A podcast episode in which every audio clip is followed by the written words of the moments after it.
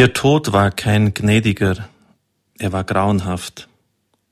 In die angeblichen Duschräume wurde Giftgas eingeleitet. Niemand duscht mit Gewand. Es wird abgelegt, völlig entblößt starb sie mit anderen Leidensgenossen und Genossinnen. Heinrich Himmler, ein eiskalter Zyniker der Macht und Massenmörder, hat einmal das Sterben dieser Menschen durch eine Glasscheibe beobachtet und musste sich übergeben. So starb sie in Auschwitz. Ihr Lebensopfer als Stellvertretung und Sühne deutend. Die Rede ist von der Jüdin und Christin Edith Stein. Heute ist ihr liturgischer Gedenktag, aber aufgrund des Vorrangs des Sonntags kann das Fest von ihr nicht gefeiert werden. Ich erinnere mich, dass sie eine ganz rasche Karriere gemacht hat in den liturgischen Büchern, kleines G, großes G und dann Festtag Patronin Europas.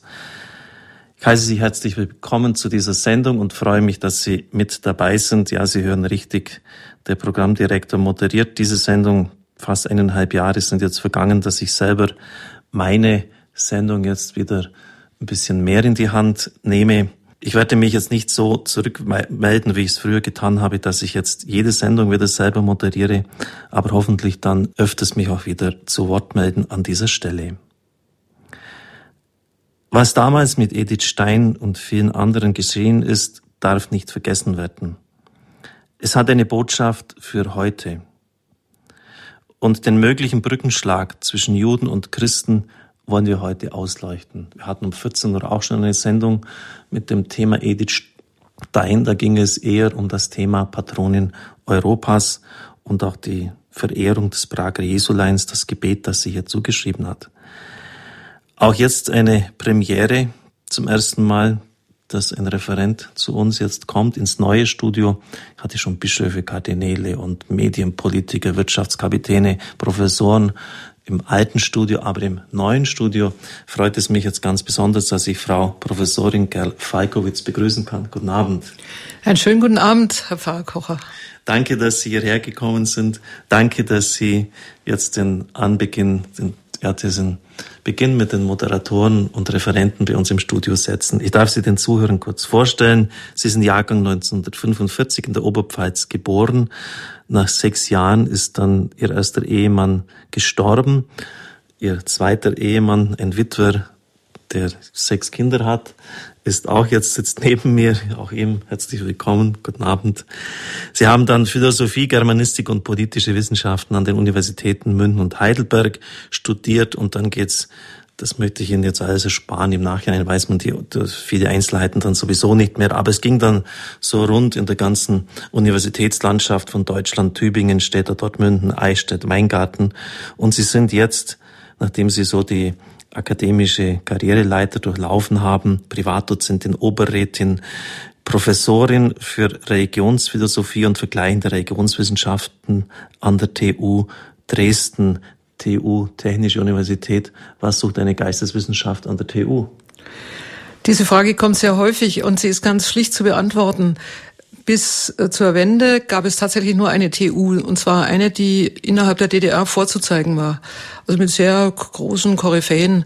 Aber nach der Wende ist das wunderbar ausgebaut worden. Man wollte ein Gegengewicht gegen Leipzig setzen und insofern ist es eigentlich eine Gesamtuniversität geworden.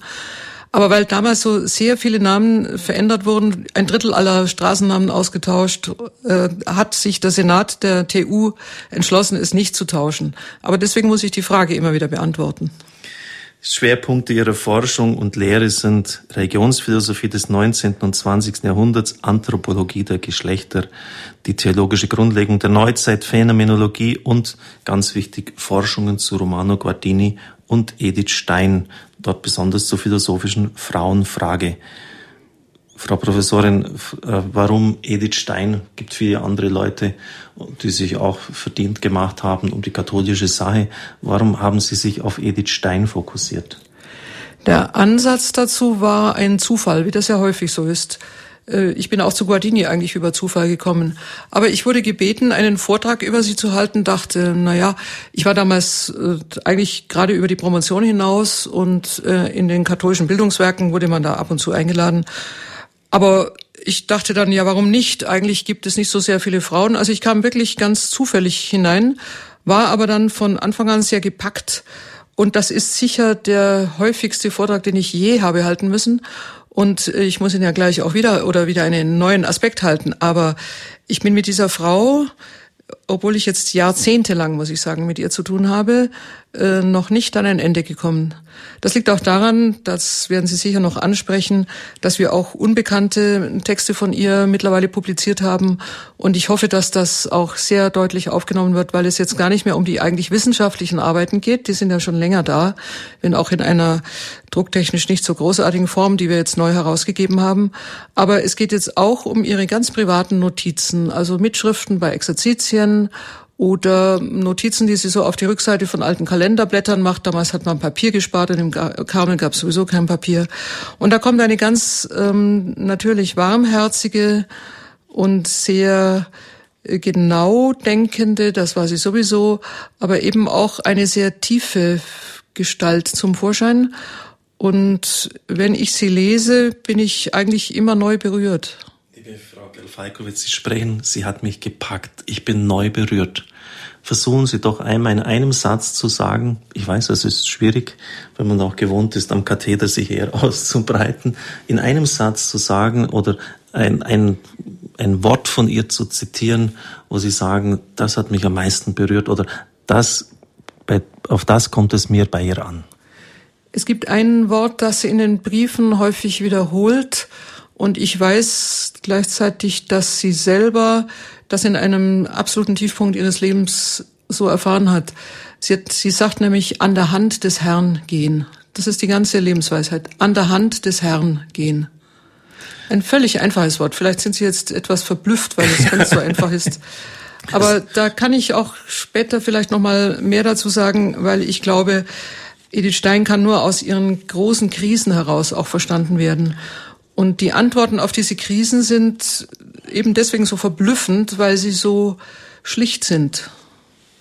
Und ich glaube, sie wäre aus dieser Krise nicht herausgekommen, wenn sie diese Hand nicht wirklich empfunden hätte. Gibt es auch eine Stelle, an der sie das ein bisschen deutlicher sagt?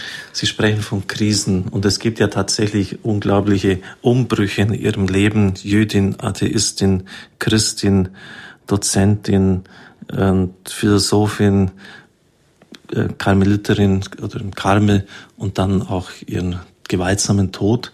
Ich möchte nochmals kurz zurückblicken auf ihr Leben. Ich habe es ja kurz vorgestellt. Sie hatten auch ziemlich Umbrüche in ihrem Leben.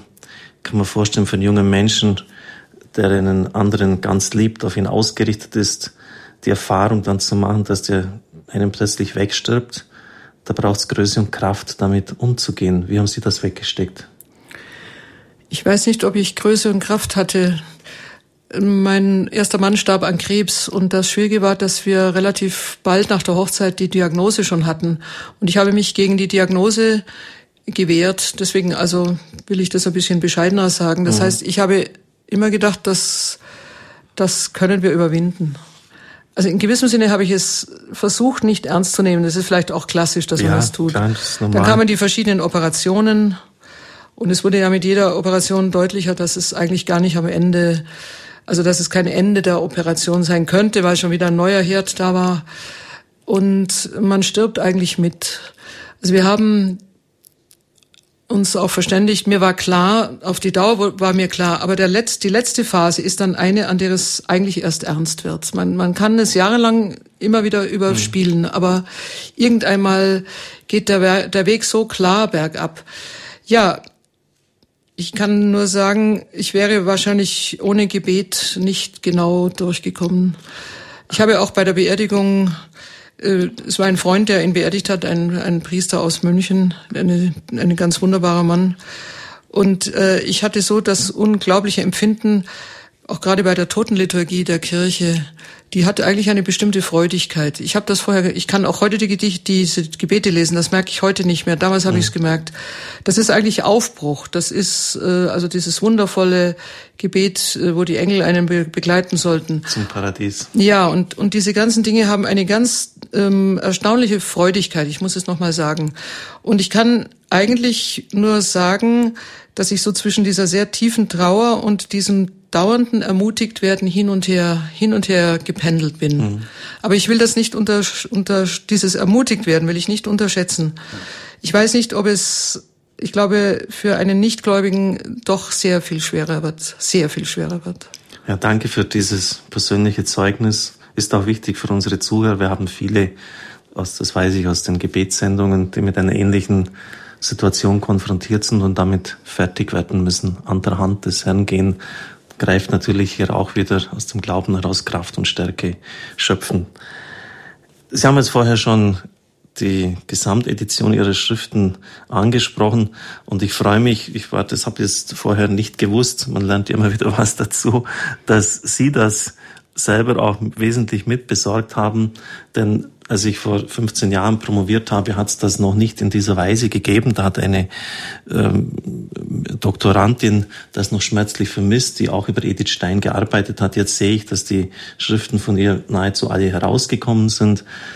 Da sind natürlich ganz schön schwierige dabei. Wir mussten einmal einen Text über das Sein oder die Transzendentalien von ihr übersetzen von Thomas von Aquin und haben dafür eine Seite da, weiß Gott, wie viele Wochenstunden gebraucht, um das zu verstehen.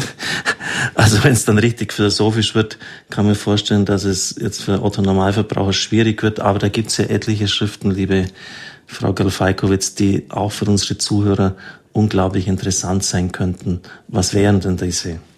Ich würde auf jeden Fall empfehlen, in, insgesamt sind es ja 26 Bände, aber etwa die ein gutes Drittel davon äh, ist wirklich auch so geschrieben, dass man es mit klarem Kopf äh, wunderbar aufnehmen kann. Und empfehlen würde ich auf jeden Fall, das ist nämlich auch innerhalb der deutschen Literatur ein ziemlich einzigartiges Dokument, nämlich den ersten Band, Das Leben einer jüdischen Familie. Es heißt wörtlich aus dem Leben einer jüdischen Familie.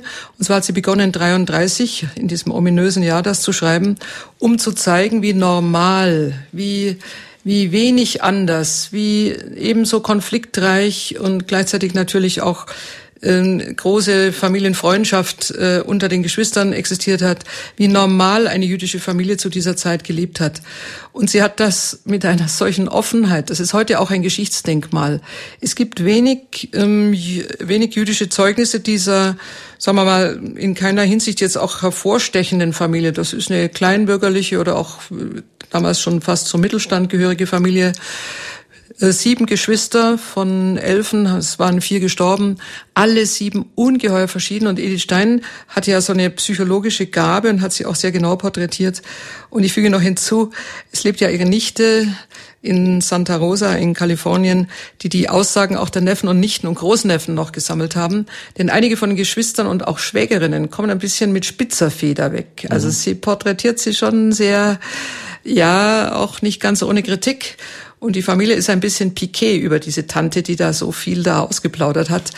Aber davon abgesehen ist es einfach eine, ja, das Leben vor 1933, so muss man sagen, in Schlesien. Wie viele Bände sind es jetzt insgesamt? Wir haben 26 Bände jetzt geplant. Am Anfang, das war im Jahre 1999, 2000, hatten wir auf 24 und dachten schon, na gut, vielleicht brauchen wir gar nicht so viele.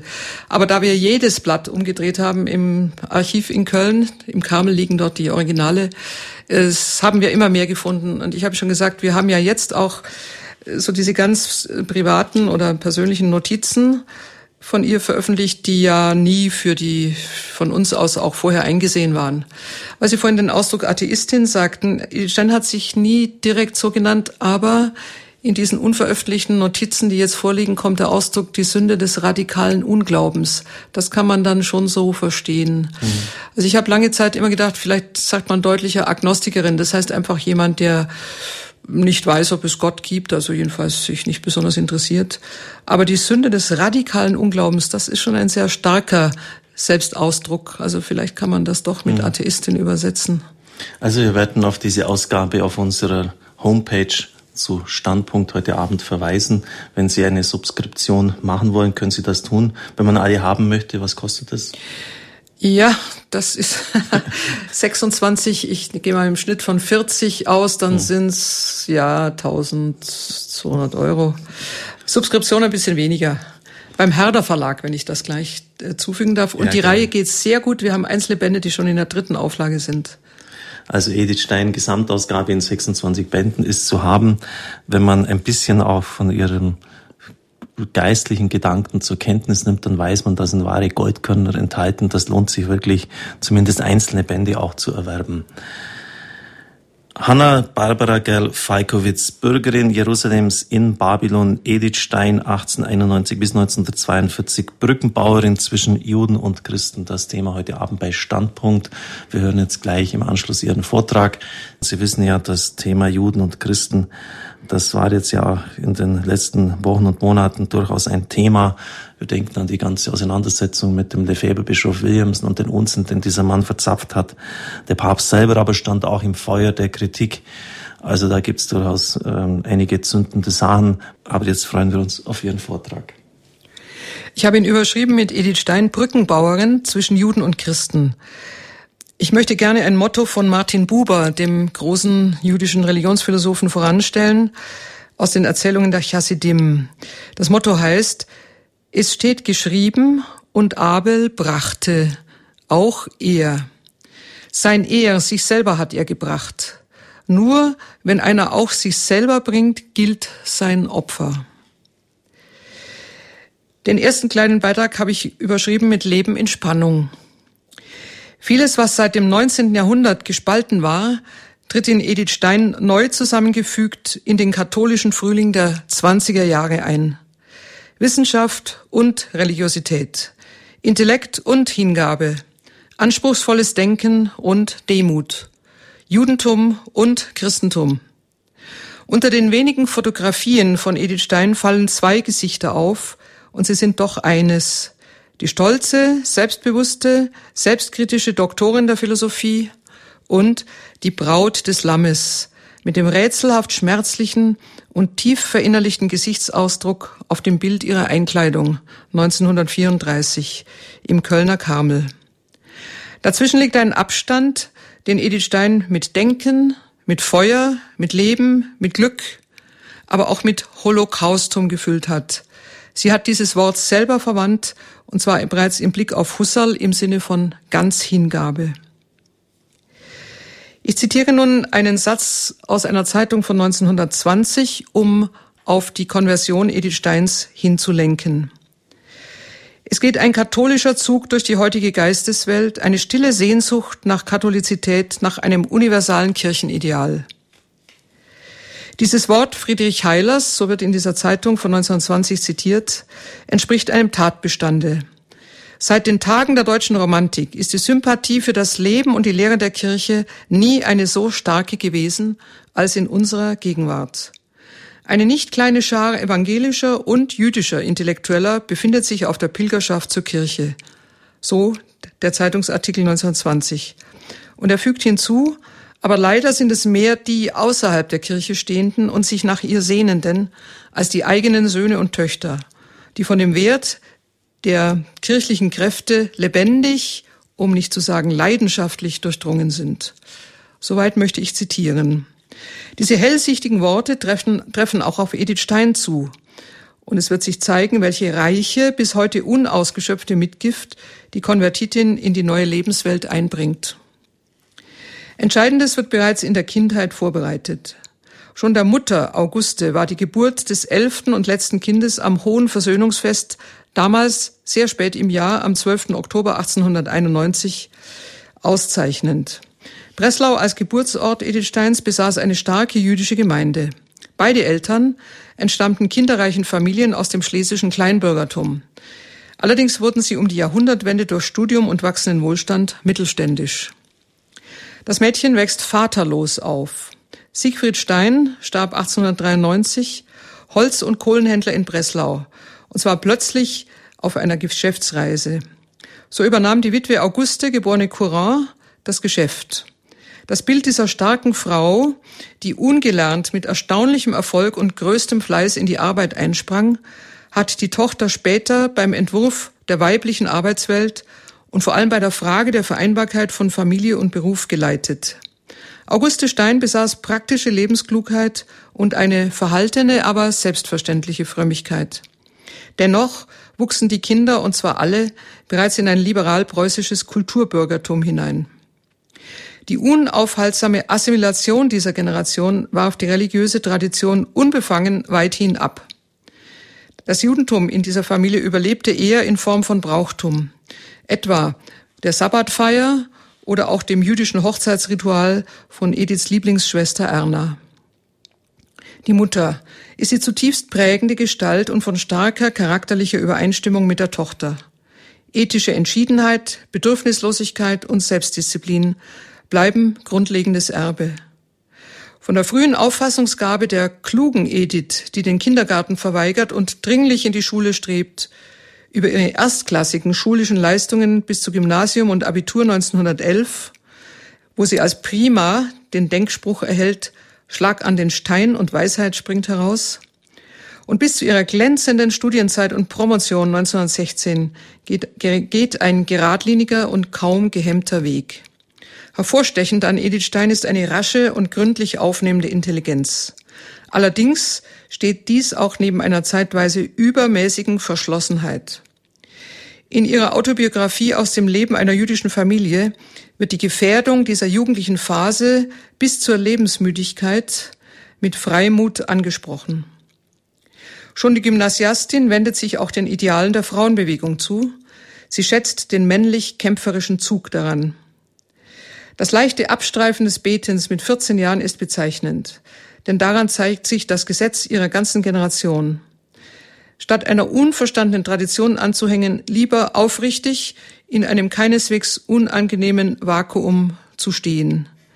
Später wirft sich Edith Stein die Sünde des radikalen Unglaubens vor. Das erstmals für Frauen mögliche Studium führt Edith Stein zu inneren Durchbrüchen. Zunächst freilich bleibt das in Breslau 1911 begonnene Studium von Germanistik, Geschichte, Philosophie und Psychologie der kritischen Studentin zu flach. Vor allem die bei William Stern gepflegte Psychologie des Denkens. Erst Edmunds Husserls logische Untersuchungen von 1900 führen zum ersehnten intellektuellen Anreiz. Ich habe deswegen gestoppt, weil ich sagen wollte, dass Edith Stein das natürlich erst im Jahre 1912 äh, las und dann von einem Kommilitonen aufmerksam gemacht wurde, dass dieser Mann ja in Göttingen unterrichte. Und sie fliegt geradezu leichtfüßig nach Göttingen im Jahr 1913. Dort wacht sie endgültig auf. Sie wird sofort in Husserls Seminar aufgenommen und dann kommt der Wunsch nach methodischer Klärung und das Drängen nach selbstständiger Arbeit zur Entfaltung. Edith Stein besaß von Anfang an etwas Zielgerichtetes und Willensbetontes. Sie hatte eine große aufnehmende Kraft. Sie führte gleich das Sitzungsprotokoll der Göttinger Philosophischen Gesellschaft und hier möchte ich noch einen Namen nennen, nämlich Max Scheler, der damals der aufgehende Stern eines neuen katholischen Denkens war. Schelers philosophische Schätzung des Religiösen klang für die damalige ungläubige Studentin erstaunlich, aber doch nicht unlogisch. Sie sagte, das war meine erste Berührung mit dieser mir bis dahin völlig unbekannten Welt. Sie erschloss mir einen Bereich von Phänomenen, an denen ich nun nicht mehr blind vorbeigehen konnte. Die Schranken der rationalistischen Vorurteile, in denen ich aufgewachsen war, ohne es zu wissen, fielen. Und die Welt des Glaubens stand plötzlich vor mir. Der Erste Weltkrieg 1914 bis 1918 führte bei Edith Stein zu einer tiefen und kaum zu bewältigenden Erschütterung. Nach dem triumphalen Aufbruch verstrickte sich das Land immer mehr in die Niederlage. Edith Stein war eine überzeugte Patriotin, Schlesierin, Preußin, Deutsche, in konzentrischer Reihenfolge. Sie unterbrach 1915 Studium und Doktorarbeit zugunsten eines Lazaretteinsatzes in Mährisch-Weißkirchen. Zurückgekehrt beendet sie nicht ohne Krisen nervlicher und intellektueller Erschöpfung ihre Doktorarbeit über Einfühlung. Husserl benotet sie im August 1916 summa cum laude. Es war übrigens die erste Summa-Arbeit, die Husserl bei einer Frau benotete. Er war zu dieser Zeit bereits in Freiburg. Dennoch war Stein bei allem steil aufstrebenden Weg in einer unklaren Lage. Husserl erwog nämlich grundsätzlich keine Habilitation von Frauen. Er empfahl sie allerdings anderen Kollegen. Eine ziemlich merkwürdige Tatsache. Ein nicht philosophischer Brotberuf war für die junge Doktorin aber undenkbar. Immerhin stellte der Meister, gemeint ist Husserl, die ebenso fähige wie fleißige Doktorin als Privatassistentin an, man muss hinzufügen, sehr schlecht bezahlt. Ihre mühselige Aufgabe bestand darin, stenografierte Entwürfe des Meisters zu transkribieren, also das heißt in, in Deutsch oder in Schrift zu übersetzen und ihre Weiterbearbeitung anzuregen. Allerdings wird Edith Stein dieses zehrende Tun wegen mangelnder Zuarbeit Husserls schon im Februar 1918 entmutigt aufkündigen. Und dazu mache ich noch eine Bemerkung. Man kann sich das gar nicht so vorstellen. Husserl ist zu dieser Zeit weltberühmt und Edith Stein ist natürlich bis dahin eigentlich ein Nobody. Es ist ähnlich wie wenn ein Assistent äh, bei Einstein Einstein kündigt, weil er endlich seine eigene Physik machen will. So muss man sich das vorstellen. Und diese ungemein angespannten Jahre sollten dann auch für eigene Entwürfe verwendet werden. Und jetzt komme ich zu Ihrer Wendung des Lebens nach innen und außen. Bis dahin haben wir eine aufstrebende, große Karriere, aber ab 1917 bis 21 kommen Einbrüche besonderen Leidens und Edith Stein kann nicht so weitermachen wie bisher. 20 Jahre später wird sie ihrem Hauptwerk einen Untertitel geben, Versuch eines Aufstiegs zum Sinn des Seins. Und damals, 20 Jahre früher, handelte es sich um verschiedene Verbauungen dieses Sinns. Zum einen war die unerhört rasche Karriere an der Universität durch ihre eigene Kündigung beendet. Dazu kamen aber auch zwei zerbrochene Beziehungen, über die wir mittlerweile mehr wissen. Früher sprach man davon wenig. Die erste war in einer scheuen und verhaltenen Form, Höhepunkt 1917, dem polnischen Kommilitonen Roman Ingarten gewidmet.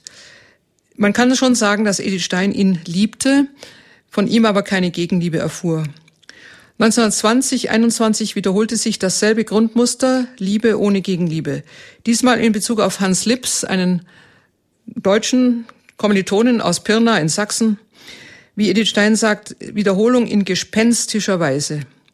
Später hat sie ohne genaue Angaben darüber geschrieben, sie hätte ein Erlebnis gehabt, und ich zitiere wörtlich, ein Erlebnis, das meine Kräfte überstieg, meine geistige Lebenskraft völlig aufgezehrt und mich aller Aktivität beraubt hat.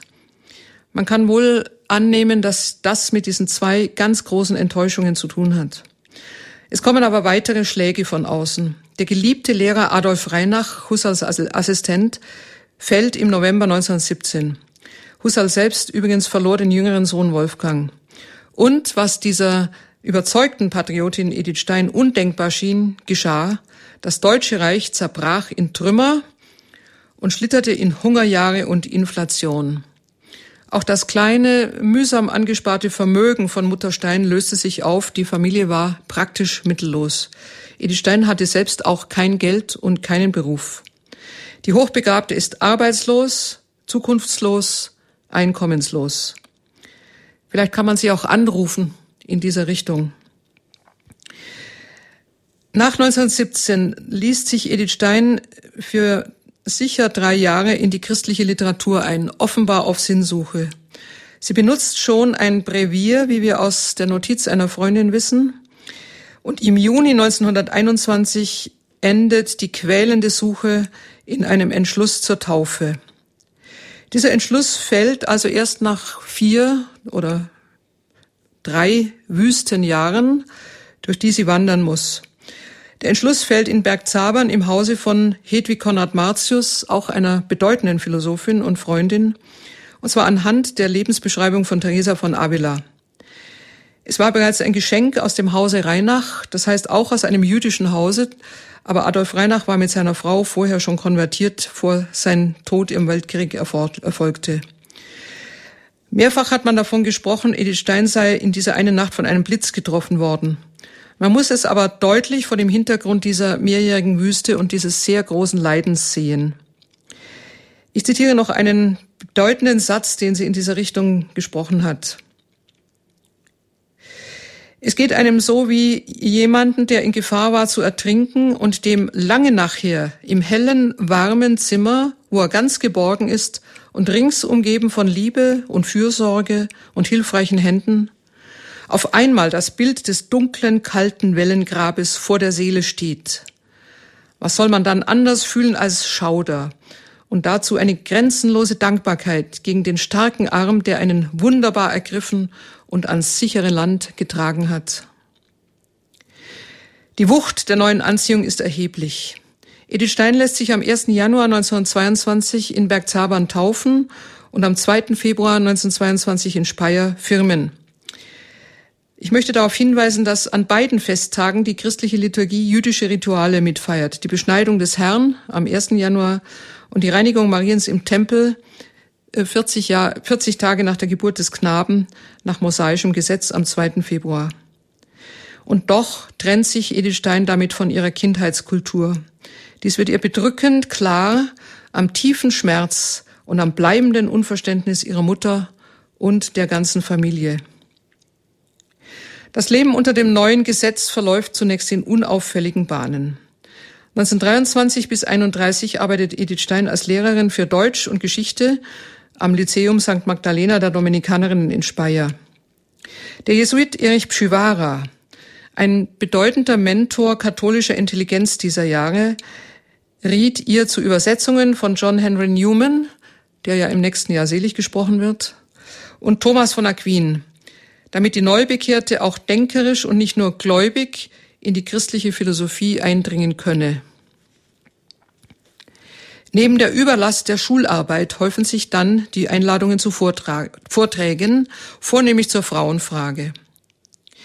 Geistliche Heimat wird ihr ab 1928 das Kloster Beuron. Der Vorhof des Himmels, so sagt sie. Und zwar unter Erzabt Raphael Walzer. Erst 1932 beruft das Deutsche Institut für wissenschaftliche Pädagogik die bekannte Vortragende als Dozentin nach Münster. Es ist die erste ihr wirklich angemessene Stelle. Aber nur für kurze Zeit.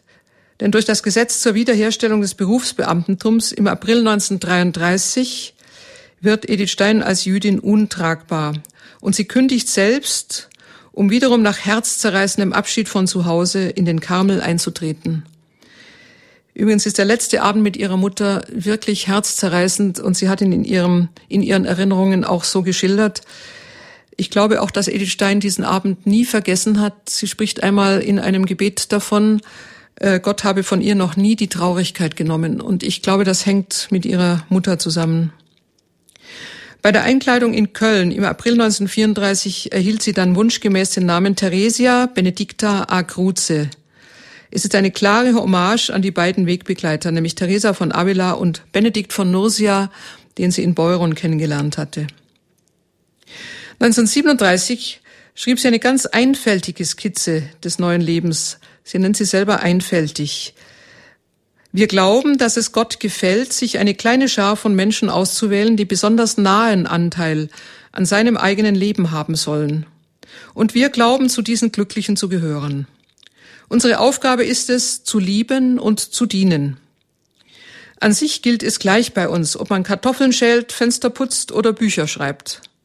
Im Allgemeinen verwendet man aber die Leute zu dem, wozu sie am ehesten taugen. Und darum habe ich sehr viel seltener Kartoffeln zu schälen als zu schreiben. Berühmt war sie übrigens wegen ihrer zwei linken Hände. Äh, die oberen hat sie relativ bald von allen mechanischen Arbeiten freigestellt, weil das einfach nicht ging. Es hat zu allem viel zu lang gebraucht. Und tatsächlich wünschte dann der Orden, ihre Begabung nicht brach liegen zu lassen. Ein umfangreiches Werk, ursprünglich als Habilitationsschrift noch Potenz und Akt betitelt, wird dann mit äh, im Umschreiben zu einem neuen Titel gelangen, nämlich Endliches und ewiges Sein. Sie wird es 1937 fertigstellen. Es wird aber nicht gedruckt werden bis 1950. 1941, 42 schreibt sie dann noch Wege der Gotteserkenntnis und als letztes Werk die Kreuzeswissenschaft. In beiden ist sie inspiriert von dem spanischen Mystiker Johannes vom Kreuz, beziehungsweise auch von dem Vater der abendländischen Mystik Dionysius Areopagita und sie zeichnet die paradoxe Beziehung von Leben und Tod, von Kreuz und Auferstehung nach. Wir können im Nachhinein sagen, dass das auf ihre eigene Lebensentscheidung durchsichtig wurde. Edith Steins Lebensende entzieht sich fast ganz ins innere Dunkel. An Silvester 1938 wechselt sie nach der Reichskristallnacht vom 9. November in das niederländische Filialkloster Echt, das zu Köln gehörte. 1942 versuchte sie für ihre Schwester Rosa, die konvertiert war, und auch für sich selber im Schweizer Karmel Le Paquier Aufnahme zu finden. Die dortigen Behörden zögerten aber zu lange. Nun kommt die letzte Woche. Am 26. Juli 1942 lassen die niederländischen Bischöfe ein Hirtenwort gegen, gegen die Judenverfolgung verlesen. Eine Woche später werden im Racheakt der Nazis die katholischen Juden, betont vor allem die Ordensangehörigen, verhaftet und ins Sammellager verschleppt. Das war übrigens ein wichtiger Grund für ihre Heiligsprechung als Märtyrerin. Denn die Frage, die wir vielleicht nachher auch noch in der Diskussion behandeln müssen, ähm, ist sie denn nicht als Jüdin gestorben? Aber in dem Selig- und Heiligsprechungsprozess wurde darauf hingewiesen, dass es eine Rachen, ein Racheakt äh, aufgrund eben dieses Hirtenwortes der katholischen Bischöfe war. In diesem Sinne ist Edith Stein eben als Katholikin verhaftet worden. Auch die Schwestern Stein wurden am Sonntag, dem 2. August 1942, abgeholt. Übrigens kurz nach dem Chor, äh, nein, nicht kurz, äh, kurz nachdem das Chorgebet begonnen hatte. Vor dem Einsteigen fiel vermutlich, nicht ganz sicher, das berühmte Wort, komm, wir gehen für unser Volk zu ihrer Schwester Rosa gesprochen. Im Lager Amersfoort findet Edith Stein ihre Freundinnen Dr. Ruth Kantorowitz und Alice Reis, beides auch Konvertitinnen. Sie war die Taufparty 1930 in Beuren für Alice. Zu der Gruppe gehören noch andere namentlich bekannte Gefährten. Es ist sehr, sehr erschütternd, die Namen durchzugehen. Edith Stein bildet darin eine Mitte gesammelter Ruhe. Wenige Tage später sorgte sie im Durchgangslager Westerborg für die Kinder. Sie schreibt auf einem ihrer letzten Zettelchen, wir sind ganz ruhig und fröhlich. Nun kommen wir ein bisschen dazu zu erfahren, wie man rein von innen her leben kann. Ein jüdischer Lagerarbeiter wird sie vor dem Abtransport am 7. August 1942 fragen, ob man noch etwas zu ihrer Rettung unternehmen könne. Sie wehrte ab. Tun Sie das nicht. Warum soll ich eine Ausnahme erfahren? Ist es nicht gerade Gerechtigkeit, dass ich keinen Vorteil aus meiner Taufe ziehen kann? Wenn ich nicht das Los meiner Schwestern und Brüder teilen darf, ist mein Leben wie zerstört. Ein Zettelchen mit dem Vermerk ad orientem in den Osten stammt noch von einem Halt des Transportes im pfälzischen Schifferstadt. Dieses Zettelchen existiert heute leider nicht mehr. Wir haben aber drei oder vier Augenzeugen, die den Inhalt wiedergeben können. Dann verlieren sich die Spuren der Gruppe gemeinsam ins Dunkel einer Gaskammer von Auschwitz-Birkenau am 9. August 1942, heute vor 67 Jahren. Ich stelle an das Ende dieses ersten Teiles ein Zitat von Reinhold Schneider, das ich außerordentlich schön finde. Die heiligen Frauen sind Bürgerinnen Jerusalems in Babylon. Das Leid, die Schuld, die Sehnsuchtsnot der Welt häufen sich auf ihnen. Das Licht vernichtet sie fast, es bricht sie. Von vielen, wenn nicht von allen, gilt das Wort, ich wäre untergegangen, wenn ich nicht schon zugrunde gegangen wäre. Das heißt, wie die große Teresa sagt, ich lebe, weil ich immerfort sterbe. Ich sterbe nicht, weil ich sterbe von Tag zu Tag. Im zweiten Teil spreche ich nun über die Brückenbauerin zwischen Juden und Christen, die große Tochter Israels, wie Johannes Paul II. sie genannt hat. Edith Stein hatte mehrere zu Hause. In Breslau das mütterliche Haus, im akademischen Leben die Universitäten Göttingen und Freiburg, spezifisch eben auch als drittes Zuhause dann die Kirche und tiefer noch der Karmel. Gertrud von Lefort, die mit ihr befreundet war und tief berührt war von Edith Steins Erscheinung, schrieb 1934, ich zitiere, es ist nicht zufällig, wenn in unseren Tagen der verborgenste aller Orden, der Orden unserer lieben Frau vom Berge Karmel, gleichsam die Pforten seiner Klausur auftut und die Stimme seines gewaltigen Schweigens mitten in einer Welt erhebt, die doch scheinbar ihm so fern steht. Es ist nicht zufällig. Diese dem Geist des Karmel scheinbar so fremde Welt unserer Tage ist im Grunde gerade ihm in ihren tiefsten Notwendigkeiten zugeordnet, als Zuflucht, auch noch in der Zufluchtslosigkeit. Im Karmel findet die Welt unserer Tage die Reihe der unerbittlichen Abschiede, wie sie heute von ihr verlangt werden, religiös vorgelebt. Sie findet die ihr selbst so notwendige, vor nichts mehr zurückschreckende Verfügungsbereitschaft gegenüber den heute mehr denn je verhüllten Ratschlüssen Gottes. Die Welt findet die Möglichkeit, in jede Nacht gläubig einzutreten, als eben nicht mehr ihre eigene Nacht, sondern als die Nacht Gottes. Im Karmel findet sie auch das Unverständlichste ihrer Leiden gewürdigt, durch Aufopferung an die ewige Liebe einbeschlossen zu werden in die Teilnahme am Erlösungsleiden des Kreuzes. Soweit Gertrud von Lefort. Edith Steins Leben hatte sich nach einer steilen Aufwärtsbewegung an der Universität nach unten und nach innen gebeugt. Alles, was an ihr unausgereift war, zu spitz, zu hell, zu selbstsicher, wurde ihr in der zweiten Hälfte aus den Händen gewunden und sie stimmte diesen Vorgängen zu. Es gibt die verschlossene, die kluge, die beherrschte, die Meisterdenkerin Edith Stein. Je länger, je mehr gibt es aber auch die warme, mütterliche, Freundschaft und haltgebende Karmelitin Edith Stein. Karmel war der Ort, an dem sie sich in ungeahnter Weise noch einmal löste, wie vielleicht nie zuvor in ihrem bürgerlichen Leben. Als sie mit 42 Jahren, noch erschöpft von ihrem überaus schmerzlichen und endgültigen Abschied von der Mutter in Breslau, zwei Tage nach ihrem Geburtstag, am 14. Oktober 1933, die Schwelle des Karmels St. Joseph in Köln als Postulantin überschritt, begann ein klar abgesetzter Lebensabschnitt. Dass dieser Lebensabschnitt der letzte sein würde, war deutlich, denn er war als endgültiges Ziel erhofft und erbetet. Dass er aber nur kurz sein würde, knapp neun Jahre, war nicht vorauszusehen. In den Briefen nach 1933 erscheint ein doppelter Zug. Diese Jahre sind geistlich ebenso fruchtbar wie politisch düster. Menschlich werden sie immer lastender. So sehr das Glück des inneren Weges spürbar wird, weil, wie sie sagt, der Herr mich wieder als kleines Kind behandelt, so sehr wird zugleich das über der Familie und dem jüdischen Volk aufziehende Unheil spürbar. In einem Brief von 1938 erscheint zum ersten Mal die Gestalt der kleinen Esther, die zum Sinnbild des eigenen Betens, Drängens und Leidens von Edith Stein für die anderen wird. Ihr menschlicher Leidensweg verpflichtet sich ununterscheidbar mit dem religiösen. Die von Gnade durchleuchteten Tage in Köln verschatten sich. Edith Stein ist nicht nur von der letzten Woche ihres Martyriums her zu lesen. Wie Adrienne von Speyer hellsichtig über sie bemerkte, liegt die öffentliche Sendung Edith Steins bereits im Schritt aus der Welt der Wissenschaft in den Karmel. 1933 ist das Jahr, in welchem die vom familiären Trennungsschmerz verdunkelte, aber doch zielsichere Entscheidung zur endgültigen Hingabe fällt. Alles Spätere ist darin im Kern einbeschlossen. Auch die Erkenntnis, dass der Aufstieg auf den Berg Karmel, wenn er wirklich vollzogen wird, den Abstieg in ein Unbegreifliches bedeutet.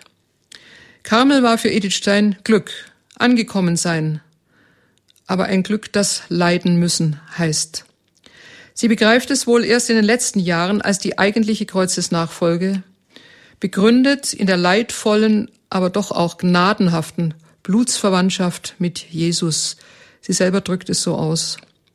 Und so macht sie lang, bevor sie dem leiblichen Martyrium ausgeliefert wird, ein innerliches Martyrium durch. Ihr Freund und Mentor, der Jesuit Erich Chivara, sprach schon 1952 zu ihrem zehnten Todestag von einem Antlitz des Einsturzes. In ihrem Porträtbild von 1938, das während der Heiligsprechung 60 Jahre später an der Front von St. Peter hing, verdichtet sich einiges zur Sichtbarkeit. Ihre Taufpatin und Freundin, Hedwig Konrad Martius, sagte wörtlich, auf diejenigen, die Edith von früher her kannten, wirkte die Fotografie, die unmittelbar vor ihrer Flucht aus dem Kölner Karmel in den Holländer Karmel echt aufgenommen wurde, so fremd, dass wir das Bild fast nicht ansehen konnten. Ihr einfaches, unschuldiges, fast immer fröhliches und liebliches Wesen war durch Leiden ganz entstellt. Nach der Besetzung Hollands im Mai 1940 durch die Nazis wurde der tödliche Zugriff auch dort spürbar. Theodor Hecker, den wir heute als Begleiter der Weißen Rose kennen, notierte am 13. September 1941 in seinen Tag- und Nachtbücher. Heute ist bekannt gegeben, dass ab 19. September jeder Jude auf der linken Seite seiner äußeren Kleidung einen gelben Stern, den Stern Davids, des großen Königs aus dessen Geschlecht der Menschensohn Jesus Christus, die zweite Person der Trinität, dem Fleische nachgeboren ist, zu tragen habe. Und dann Hecker prophetisch, es könnte die Zeit kommen, dass die Deutschen im Ausland auf der linken Seite ihrer äußeren Kleidung ein Hakenkreuz, also das Zeichen des Antichrist, tragen müssen. Durch ihre Verfolgung der Juden nähern sich nämlich die Deutschen innerlich immer mehr den Juden und deren Schicksal. Sie kreuzigen ja heute Christus zum zweiten Mal als Volk. Ist es nicht wahrscheinlich, dass sie auch ähnliche Folgen durchzuleben haben werden? So Theodor Hecker. Auf Schwester Benedikta, auf Schwester Theresia Benediktas Schreibtisch in Echt fand man am 2. August 1942 ihr letztes Werk, die Kreuzeswissenschaft, liegen. Sie hatte wohl noch bis zum Chorgebet, aus dem sie binnen Minuten herausgeholt wurde, daran gearbeitet. Darin stehen folgende Sätze. Alle, die den Mut haben, das Kreuz und den Gekreuzigten zu umarmen, in sie ergießt sich sein göttliches Licht und Leben.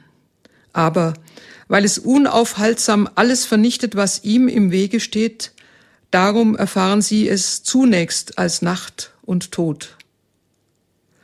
Das mag die neue, alte Deutung des Unheilen sein, für die Edith Stein heute steht. Kein einziges Verbrechen ist damit entschuldigt oder im Nachhinein religiös geschönt. Es gehört aber zu Edith Steins Geistigkeit, und sie ist gerade in ihrer Nüchternheit bezwingend, ihren Tod den Gott mir zugedacht hat, so sagt sie im Wortlaut ihres echter Testamentes 1939, ihrem Tod zuzustimmen und selbst im Zeichen des Verbrechens unmissverständlich das Kreuz zu erkennen. Erinnerlich ist die erregte Debatte, die schon ihrer Seligsprechung als Märtyrerin 1987 vorausging und durch Daniel Goldhagens erneute Attacke auf den christlichen Antijudaismus wieder aufflammte. Das Buch erschien im Jahr 2002. Starb Edith Stein als Jüdin oder als Christin den Märtyrertod? Es gehört zur historischen Redlichkeit zu sagen, dass sie als Jüdin abtransportiert und getötet wurde. Es gehört aber ebenso zur historischen Redlichkeit zu sagen, dass sie dieses Schicksal bewusst in der Nachfolge Jesu trug.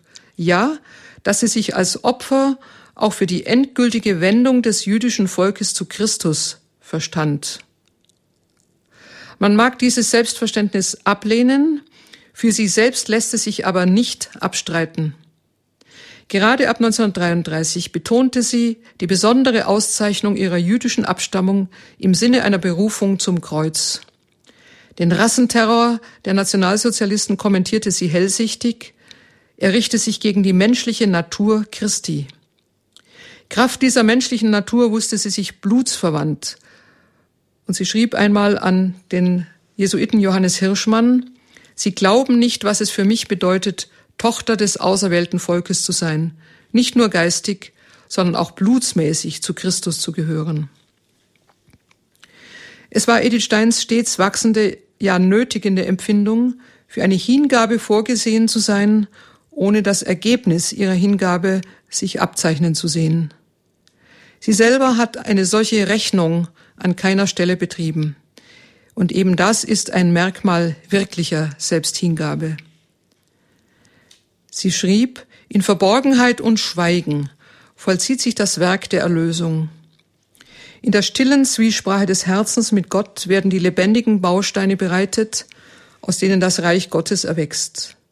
Es werden die erlesenen Werkzeuge geschmiedet, die den Bau fördern.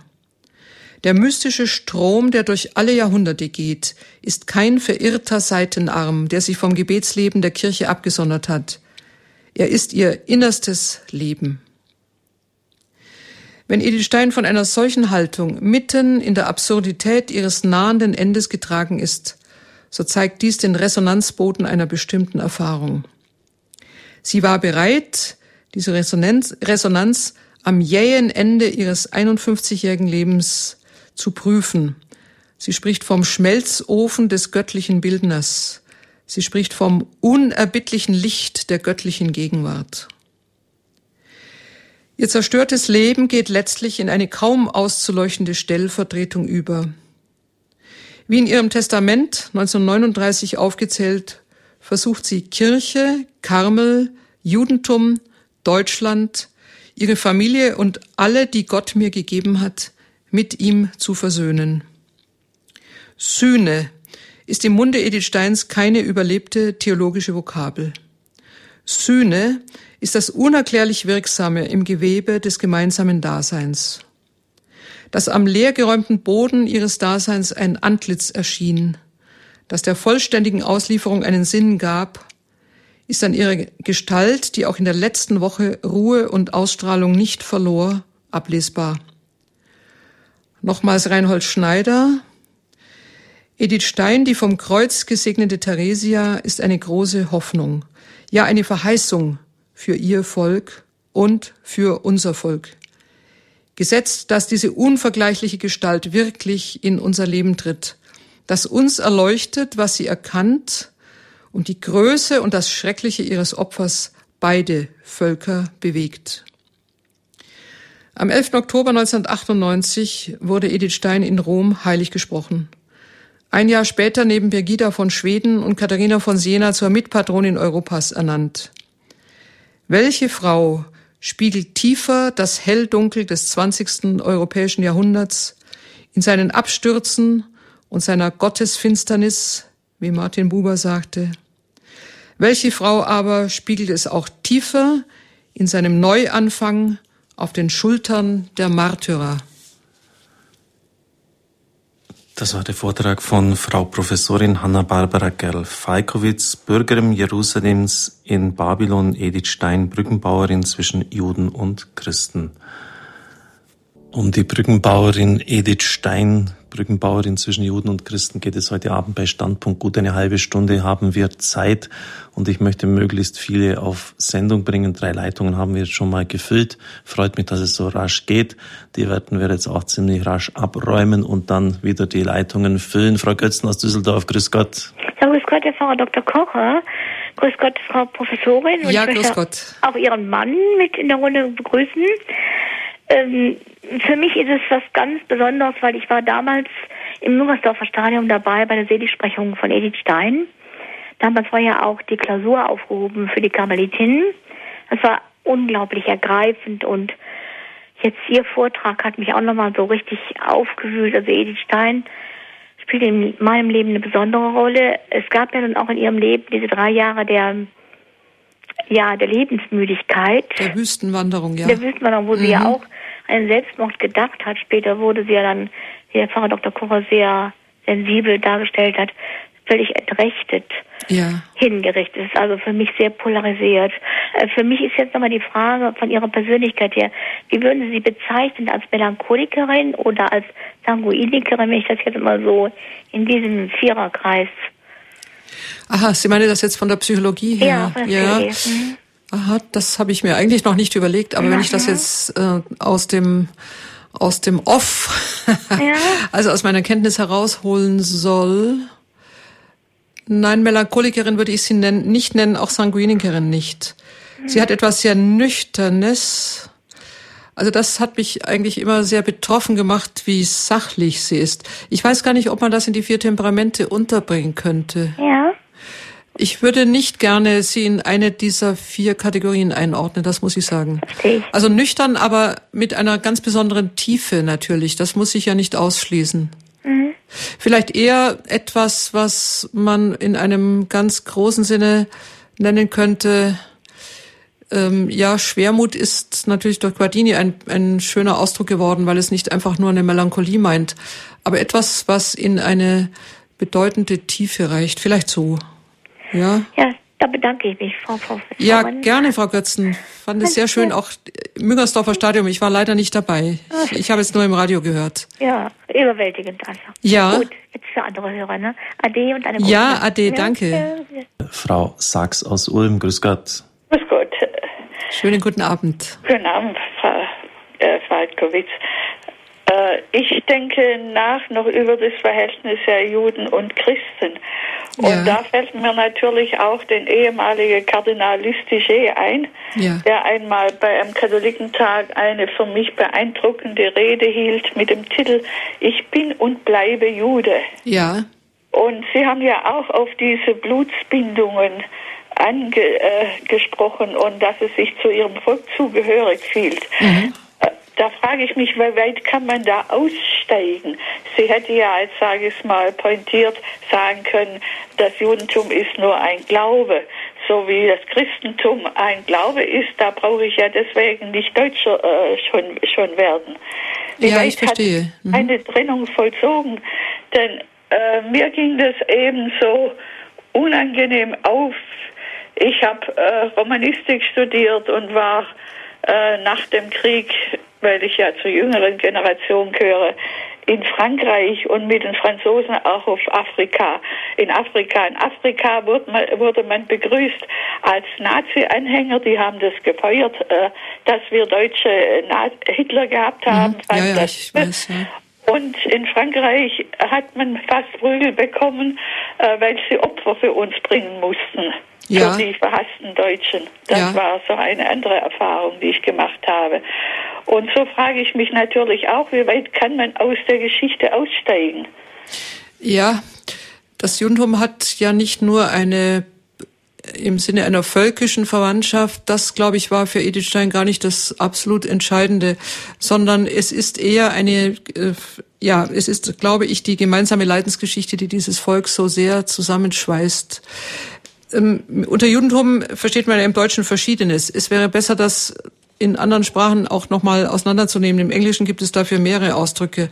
Man kann den Glauben verstehen, den hat sie ja in dem Sinne gar nicht ablegen müssen, weil sie später erst im Karmel ja überhaupt verstanden hat, dass das Christentum das Judentum in ihrer in ihrer Sicht ja äh, fortsetzt, also eigentlich erfüllt. Das ist ja die ganz große, das große Selbstverständnis des Christentums, dass es das Judentum ja an keiner Stelle eigentlich streicht, sondern es erfüllt eigentlich alles das, was die Prophetie äh, gesagt hat. Und Edith Stein hat mit ganz großer Freude später das Alte Testament gelesen. Das hat sie als Jugendliche nie gemacht. Sie hat sich abgemeldet vom jüdischen Religionsunterricht, weil sie den Rabbiner nicht mochte. Und dann hat sie erst verstanden, dass sie eigentlich keinen Schritt aus dem Hause tat, sondern dass sie in einem in das Zimmer, dass das das Zimmer, das sie kannte und das sie verlassen hatte, im Grunde genommen in einem einzigen großen gemeinsamen Haus untergebracht war. Und das hat sie sehr sehr gefreut. Aber sie hat natürlich beibehalten, äh, auch im Blick auf ihre Schwester Rosa, die Verpflichtung, dem jüdischen Volk in seiner Leidensgeschichte treu zu bleiben. Ich möchte aber gleich hinzufügen, dieser Satz, komm, wir gehen für unser Volk, wird neuerdings, wenn er gesagt worden ist, auch so gedeutet, möglicherweise hat sie auch sogar Deutschland gemeint. Ich glaube es nicht ganz, ich glaube, der Kontext meint das nicht. Aber ich wage doch zu sagen, Edith Stein hat eigentlich nie eine Trennung zwischen ihr, also ihr selbst als deutscher Jüdin, zwischen Deutschtum und Judentum gemacht. Sie war im Grunde genommen völlig verblüfft äh, über die Zumutung, dass an ihr etwas auseinanderdividiert werden sollte. Sie war stolz, eine Preußin zu sein. So hat sie sich ja auch in ihrer, in ihrer eigenen äh, Selbstbeschreibung empfunden. Ich möchte noch mal sagen, vielleicht ist das doch klärend. Sie hat den Glauben des Judentums im Christentum als vollendet empfunden. Das hat sie ja nicht verlassen. Aber sie hat die Leidensgeschichte des jüdischen, Volk, des jüdischen Volkes für sich äh, übernommen. Sie stirbt ja auch für das Judentum. Das hat sie in ihrem Testament mitformuliert. Auch für die Kirche. Auch für Deutschland. Vielleicht kann ich das nochmal betonen, weil das unglaublich ist. Äh, es ist in Auschwitz jemand für Deutschland gestorben. Man kann das kaum aussprechen. Meine Güte. Das habe ich mir nämlich notiert. Danke, Frau Galfalkowitz, dass Sie das beantwortet haben. Im Ersten Weltkrieg Patriotin hat sich gemeldet für den Sanitätsdienst. Wie hat sich das dann weiterentwickelt? Diese Interpretation halte ich für unglaublich wichtig, dass auch für unser Volk, ja, dass sie auch für unser Volk gestorben ist in der, im Gedanken der Stellvertretung und Sühne für das Unrecht, das geschehen ist. Ja, Danke, Frau Sachs. Das waren ganz wichtige und äh, gute Fragen von Ulm ins Modautal. Herr Dach, grüß Gott. Grüß Gott, Herr Pfarrer. Grüß ja, Gott, guten Abend, Simon. Ich möchte gerne mal etwas nachfragen, was mir noch nicht äh, anderweitig irgendwie begegnet ist. Ähm, Edith Stein hat ja vor ihrer Karmelzeit versucht, mit dem Papst in Verbindung zu, zu treten. Ja wollte sie eine Audienz und dann hat sie ihm einen Brief geschrieben und wollte ihn wohl dadurch ähm, anregen, eine Enzyklika über das Verhältnis zum Judentum zu schreiben. Weiß man, was sie da eigentlich so erwartet hat vom Papst oder in welche Richtung diese Anregung gehen sollte? Ja, der Brief ist erst seit vier Jahren, wenn ich es jetzt richtig im Kopf habe, oder vier oder fünf Jahren äh, freigegeben worden. Der lag ja in den Vatikanischen Archiven. Mhm. Wir wissen mittlerweile auch, dass er über Erzabt Walzer wohl transportiert wurde. Wahrscheinlich hat er ihn nicht selber abgegeben, aber er hat es jedenfalls versucht.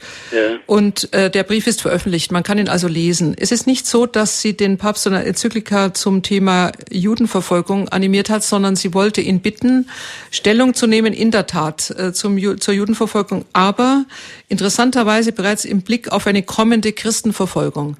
Und das ist ein Kontext, der meiner Meinung nach auch ihre große Hellsicht beweist. Sie sagt, was heute den Juden geschieht, wird morgen den Katholiken geschehen. Und später wird sie sogar hinzufügen, ob der Papst nicht ab und zu an mein damaliges Schreiben gedacht hat, denn es ist Wort für Wort eingetreten, was ich gesehen habe. Wir wissen das, weil sie später in ihren Erinnerungen auf diesen Brief nochmal zurückkommt. Aber der Brief ist abgedruckt in den Briefen. Äh, wir haben, und zwar eben in dem Band 2 der gesammelten Schriften. Und er ist ungemein interessant. Es ist übrigens die einzige Stelle, wo sie mit Edita unterschreibt. Also sie hat dann die lateinische Formel genommen. Aber es ist ein ganz bewegendes und wirklich schon, schon sehr erschütternd klares Schreiben. Ja, danke für diese wichtige Antwort. Ein versiegelter Brief im April 1933 von Edith Stein, Editha Stein, wie Sie es gesagt haben, an den Papst. Man kann nicht Deutscher und Christ sein, Adolf Hitler damals im Kreis von Vertrauten. Ich werde das Christentum in Deutschland mit Stumpf und Stiel ausreißen. Und das hat Edith Stein damals schon 33 schon gesehen. Das hat er natürlich nicht offen gesagt, nach außen hin positives Christentum. Also so eine Lehrformel, die ja, die Leute irgendwie zufriedenstellen sollte. Aber intern war es völlig klar, dass Adolf Hitler die Kirche, sobald die Glocken den Endsieg verkündet hätten, mit Stumpf und Stiel aus unserem Land ausradiert hätte. Ich freue mich über die Fragen und dass Sie sich so einbringen und dass ich da gar nicht groß nachschieben muss. Aus Radolfzell ist Herr Hager auf Sendung. Grüß Gott. Ja, grüß Gott in die Runde. Ich darf vielleicht äh, vorausschicken, dieser Brief äh, von Edith Stein an den Papst ist äh, auch zu lesen in dem Buch Der Papst und der Teufel von Hubert Wolf, ein recht gutes Buch. Ja, ja. Äh, nein, aber ich hätte noch eine andere Frage und zwar mich hätte eigentlich noch genauer interessiert, was hat eigentlich oder dazu geführt, dass Edith Stein katholisch geworden ist? Äh, müsste man da vielleicht die ja ihre also ihre Bücher lesen, so genau, also die ja, ich empfehle mal nochmal, also den Band 1, ähm, denn äh, sie hat, äh, es ist nicht nur dieses Fragment, also aus dem Leben einer jüdischen Familie, ein ziemlich großes Werk, sondern sie hat dann später äh, noch geschrieben, wie ich in den Kölner Kamel kam, aber sie hat dann auch versucht, ihre eigene Konversion nochmal zu beleuchten. Aha. Das haben sie also alles beisammen, aber ich kann kurz noch sagen, es gehört hinzu die, der absolute Sinnverlust. Ja, ja. Äh, man ja, muss hinzufügen, dass diese ganze Generation damals in der Universität ja wirklich agnostisch oder sogar atheistisch unterrichtet wurde. Mit Ausnahme natürlich der theologischen Fakultäten. Aber der Erste Weltkrieg hat eine so ungeheure Erschütterung in dieser ja. Generation verursacht. Wenn Sie sich erinnern, äh, ich habe gleich am Eingang diese stille Sehnsucht, wie das so schön heißt, nach dem ja, Katholischen vorgelesen. Mhm. Das ist tatsächlich wahr. Es sind damals Adolf Reinach, äh, Anne Reinach, seine Schwester, äh, alle, alle drei sind konvertiert. Ähm, übrigens, es war äh, besonders viele Juden haben konvertiert und zwar deswegen, weil sie eigentlich die innere Verbindung zu ihrer eigenen Tradition nicht mehr hatten. Ja, ja. Und äh, zu diesem Zeitpunkt schien die katholische Kirche ein auch in einem Aufbruch zu sein. Ich erinnere noch mal an Guardini, der sagte, dass die Kirche in den Seelen erwacht. Es war damals wirklich ein katholischer Frühling mit einem ganz gewaltigen Anziehungskraft. Und für Edith Stein ist die Konversion Ergebnis eines ganz, ganz betrübten und eigentlich sinnleeren ähm, ja, einer Suche, in der sie keinen Halt mehr fand. Die erste Anruferin hat schon gesagt, es gibt auch Andeutungen nicht eines aktiven Suizids bei ihr, aber sie wäre froh gewesen, ein Auto hätte sie überfahren. Also sie ja. hat, und ein andermal schreibt sie, die Gasleitung war offen, äh, sie war, also sie hat es nicht geöffnet, aber ja. Erna und sie waren eingeschlafen und äh, das erste Wort, das sie beim Aufwecken aufgeweckt werden, sagte, heißt, warum habt ihr uns wach gemacht? Ja, also es ja. ist schon eine sehr, sehr tiefe, tiefe Erschöpfung. Und der Glaube hat sie in einer, in einer so außerordentlichen Weise berührt. Ich weiß, dass sie in Freiburg bei einer Frau, Philomena Steiger, lebte, die zu Protokoll gegeben hat für die Seligsprechung. Sie hat ihr einmal empfohlen, äh, den Heiligen Geist anzurufen. Und Edith Stein sagt, ich weiß nicht, wer das ist, keine Ahnung und warum soll ich? Und die Philomena, die eine bedeutende Frau offenbar war, sagte dann, das macht nichts. Beten Sie zu ihm, Sie werden sehen, er wird Ihnen helfen. Und Edith Stein selber sagt später, wissen Sie, die hat ja wie, die, die Frau war ja eine experimentierfreudige. Sie hat gesagt, sie hat begonnen und tatsächlich es hat gestimmt. Sie hat immer wieder neu eingesetzt und etwas hat geantwortet.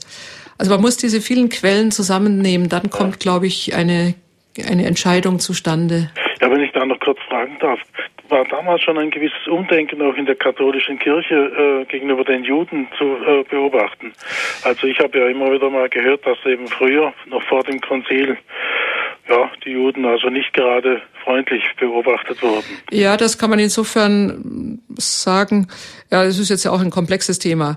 Aber sie hat später von dem Erzbischof von Salzburg ich überlege gerade, der Vorname heißt Sigismund Weiz, doch Weiz, W-A-I-T-Z, ein Buch über Paulus erhalten. Sie bedankt sich, das ist auch in den Briefen als Dankesbrief abgedruckt und schreibt ähm, sehr ehrfürchtig und am Schluss schreibt sie, was sie über äh, ich habe ihr Buch über Paulus gelesen, was sie über das Judentum sagen, hat mir wehgetan. Punkt. Mit ehrfürchtigen Grüßen, ihre Edith Stein. ne? Also das sind natürlich solche ja, natürlich nicht nur unbedachte, sondern auch wahrscheinlich schiefe Sätze gewesen, nicht wahr? Ja, danke, Herr Hager aus Radolfzell. Ich erlaube mir jetzt auch mal in die Rolle des Fragers einzutreten, Frau Galfalkowitz.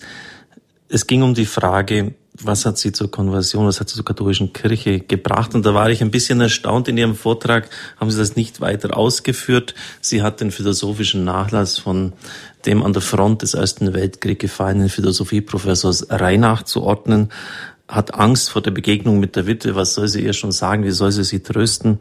Und dann findet sie eine Frau, die in ihrem abgrundtiefen Schmerz Kraft aus dem Glauben schöpft. Und sie schreibt später, es war dies meine erste Begegnung mit dem Kreuz und der göttlichen Kraft, die es seinen Trägern mitteilt. Ich sah zum ersten Mal die aus dem Erlöserleiden Christi geborene Kirche in ihrem Sieg über den Stachel des Todes handgreiflich vor mir. Es war der Augenblick, in dem mein Unglaube zusammenbrach, das Judentum verblasste und Christus aufstreite, Christus im Geheimnis des Kreuzes. Das ist natürlich gewaltige Sätze. Klar, Sie können jetzt nicht alles aus diesen Büchern rausziehen, aber einfach so die Frage an Sie, ähm, das war doch auch ein, ein ganz wichtiger Schritt auf dem Weg in die Kirche. Wenn man das jetzt so zur Kenntnis nimmt, zum ersten Mal sieht sie da den Sieg über den Stachel des Todes. Ja, das ist Ende 1917, November 1917 war Reinach gefallen. Ähm, dem kann ich vollständig zustimmen. Man müsste nur hinzufügen, 1917 ist der Tiefpunkt eigentlich ihrer inneren Entwicklung. Das heißt, das zählt zu diesen Momenten, in denen sie ausdrücklich eine Suche beginnt und sie das Glück hat, sozusagen gleich an dieser Stelle von etwas erfasst zu werden. Aber sie braucht, man muss schon denken, vier Jahre noch, um, um darüber auch klar zu werden. Und der zweite Punkt ist noch, Beide Reinachs waren protestantisch geworden. Später wird übrigens die Schwester Reinach äh, sogar Benediktinerin, die lässt, ist also noch weiter konvertiert. Übrigens auch wie, die, wie Frau Husserl. Frau Husserl ist zum Katholizismus konvertiert. Aber äh, für Edith Stein war damals natürlich die Konversion zur evangelischen Kirche das Vorrangige, denn das war damals die Kultur, Religion. Die Frage heißt eigentlich, warum wird sie katholisch? Und das ist etwas, was wir nicht ganz genau beantworten können. Im Ende ist es Teresa von Avila, die sie katholisch macht, denn das scheint der letzte Stein gewesen zu sein.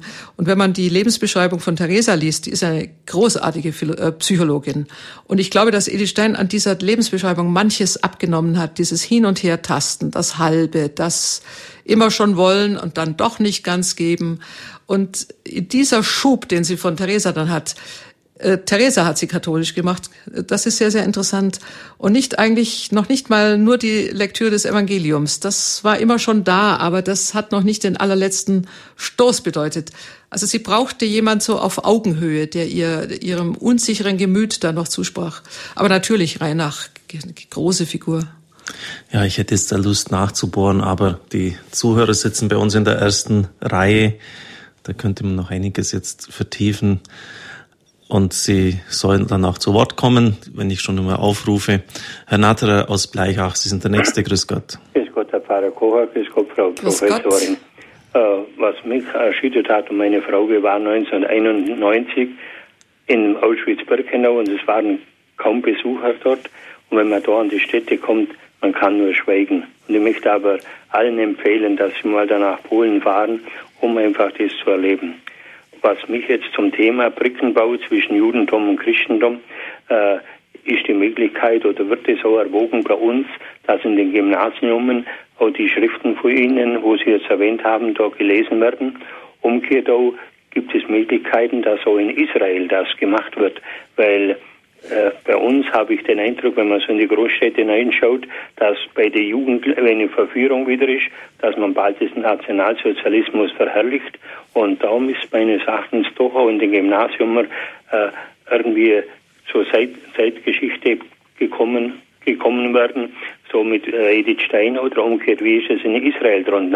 Wir waren vor vier Jahren unten im Heiligen Land, also ich habe da im ein Reiseführer von Israel, wo perfekt Deutsch gesprochen hat, habe ich ein Buch von äh, Maximilian Kolbe geschickt. Ich habe bis heute noch keine Antwort. Also mir scheint dort die Deutschfeindlichkeit ist enorm groß noch und, und umgekehrt müssen wir da gegenseitig das aufarbeiten. Vielleicht danke noch auch für den Hinweis, dass Edith Steiner angerufen werden kann, ob Arbeitslosen. Ich habe leider zwei Jugendliche, wo haben sie blitzgescheit sind, aber keine Anstellung finden. Und da werden wir die Edith Steiner jetzt benutzen. Wir sollten ein bisschen mithelfen. Ja. Und noch abschließend noch einen Dank, dass Sie Gertrud von Lefort erwähnt haben. Das Gymnasium in Oberstdorf im Allgäu heißt ja auf Ihren Namen. Ja, und sie ist ja bei uns ich, gestorben ja. im Allgäu. Mhm, danke, ich lege auf, damit andere auch zu Wort kommen. Ja, danke schön. Ich sage noch ganz kurz dazu, äh, als Lesestoff im Gymnasium gibt es sie, glaube ich, nicht. Aber ich weiß und kenne viele junge Leute, natürlich jetzt aus einer bestimmten Bildungsschicht, vor allem auch in den Universitäten, die sich doch deutlich mit Edith Stein beschäftigen. Und Israel ist immer ein schwieriges Thema. Ich glaube nicht, dass es ausdrücklich gesprochen deutschfeindlich ist. Es gibt ja genau also, oder ich sage so, ich kenne deutsche Juden, die in Israel leben, die eigentlich von einer untergründigen Sehnsucht auch immer wieder, also auch getragen sind. Das, ich, ich könnte sogar Kardinal Lustiger hinzunehmen, der immer gesagt, hat, er heißt eigentlich lustig, ja. Und seine eigentliche Bekehrung hat er ja in Heidelberg erfahren. Also er, er sagt immer, es sind, man muss unterscheiden zwischen Nazis äh, als den Verbrechern und äh, sehr normalen und natürlich auch Leuten, die ganz deutlich auf der Seite des Guten standen. Edith Stein nach Israel zu liefern, schwierig, schwierig. Das muss selber entdeckt werden. Ja, könnten wir jetzt natürlich auch sprechen, in welchen Ländern Edith Stein gelesen wird, ihre Literatur verbreitet ist. Aber ich möchte Ihnen auch das Wort erteilen. Frau Fechler, Sie rufen aus Ankommen an. Grüß Gott. Ja, grüß Gott, Herr Pfarrer Dr. Frau Professorin. Ja, Falkowitz. Ich ähm, möchte nur fragen, in Auschwitz ähm, ist da eigentlich auch schon eine Gedenkstätte für Edith Stein von Maximilian Kolber? Habe ich da irgendwie schon so, damals ist es schon jetzt wieder länger her, war ich da, ähm, gesehen, dass da ein Kerzen brannten und so. Das ist die eine Frage. Und dann wollte ich mal äh, fragen, obwohl es jetzt nichts mit dem als Brückenbauerin zwischen Christen und Juden zu tun hat. Ich habe mir noch damals mal Ausgaben beschafft von Köln, Kölner Kamel. Ich glaube, das ist eine Ausgabe von 59. Das kann ja eigentlich nicht sein. Und das doch, war doch. der fünfte Band, die Frau und dann auch die Familie auch, äh, das habe ich auch gelesen. Nur man muss immer wieder mal neu lesen, weil man auch wieder vergisst. Da wollte ich jetzt dazu fragen. Also sie hat ja doch, ähm, also da steht in der Einleitung, dass die ihr Schaffen sich in drei Gedankenkreise gliedert, allgemeine und religionsphilosophische Studien, pädagogische Studien und hagiografische Studien. Und jetzt wollte ich doch noch Fragen zu diesen pädagogischen Studien. Sie war ja doch auch eine Pionierin in der Mädchenbildung, äh, in der, also sie konnte sich hineindenken und das auch äh, natürlich von ihrem Verstand her auch sprachlich dann in Worte fassen und hat auch viele Vorträge gehalten zur Mädchen, zu überhaupt zur Erziehung. Äh, inwieweit können Sie das, was sie damals ähm, als Ziel gesetzt hat, eben auch für die Bildung der Frau, das Gemüt ja auch besonders ähm, doch auch stark ausgeprägt ist bei der Frau, dass es dann vom Verstand und Willen geregelt werden muss oder gesteuert werden muss auch. Inwieweit können Sie das, was sie damals ähm, gesagt hat, ähm, jetzt vielleicht auch als Professorin ähm, umsetzen. Denn mit der Mädchenbildung ist es ja alles Koedukation zum großen Teil. Also es hat sich doch in der Bildung enorm viel geändert, aber natürlich äh, und auch sehr, sehr schwierig geworden in den Schulen. Ja, danke. Also zum Ersten, es gibt meines Wissens in Auschwitz keine Stelle, die jetzt ausdrücklich nur für Edith Stein nur Edith Stein gewidmet und mit ihrem Namen bezeichnet wäre. Aber es gibt in Birkenau eine Stelle, an der an diese dort ja getöteten und auch aus einer religiösen aus einem religiösen Impuls heraus äh, ihr Leben opfernden gedacht wird. Dort weiß ich, dort treffen sich ja die Gruppen, die dort auch Gottesdienst halten. Es ist ja nicht leicht in diesem Lager äh, bestimmte religiöse Formeln äh, eigentlich nur äh, durchzuführen im Sinne, es gibt keine Kirche da, es gibt auch keine Kapelle da. Sie wissen, das Problem hat sich ja vor, einiger, vor einigen Jahren dadurch auch gezeigt, dass der Karmel, der dort gründen wollte, wieder weg, also sich wieder entfernen musste. Auch der Papst hat dann dafür gesprochen. Aber es gibt diese Stelle, an der regelmäßig dann auch Gottesdienste im Freien stattfinden. Das Zweite, mit den pädagogischen Schriften. Edith Stein hat für die 20er und 30er Jahre damals sehr bahnbrechende Dinge geschrieben. Unser Problem unserer Kultur ist ja, dass wir durch diesen Bruch der zwölf Jahre gegangen sind. Das heißt, wir haben ja eine Art ja, Stillstand oder sogar Rückschritt gehabt. Es ist aber gleichzeitig so, dass Edith Stein, denke ich, nicht für die Koedukation gesprochen hätte. Und ich denke, sie hat Argumente, die man heute ins Spiel bringen kann. Grundsätzlich empfiehlt sie für die Mädchenbildung vieles, was gleichzeitig geschlechtsübergreifend ist. Sie empfiehlt gerade zur Schulung des Gemütes ausdrücklich auch die Schulung der Rationalität, weil sie sagt, dass Frauen oder Mädchen zu leicht dann in ihre Gemütsfalle gewissermaßen gehen. Also man kann den Verstand gar nicht genug schulen. Da hört man ja natürlich auch ihre eigene Intelligenz heraus. Auf der anderen Seite ist es aber so, sie möchte deutlich ähm, an den Mädchen etwas entwickelt finden, je nach Veranlagung. Sie nennt es das Mütterliche, das Einfühlende, darüber hatte sie ja ihre Doktorarbeit geschrieben, eigentlich etwas, ich nenne es mit einem Fremdwort mal, das, das Denken in Pro-Existenz.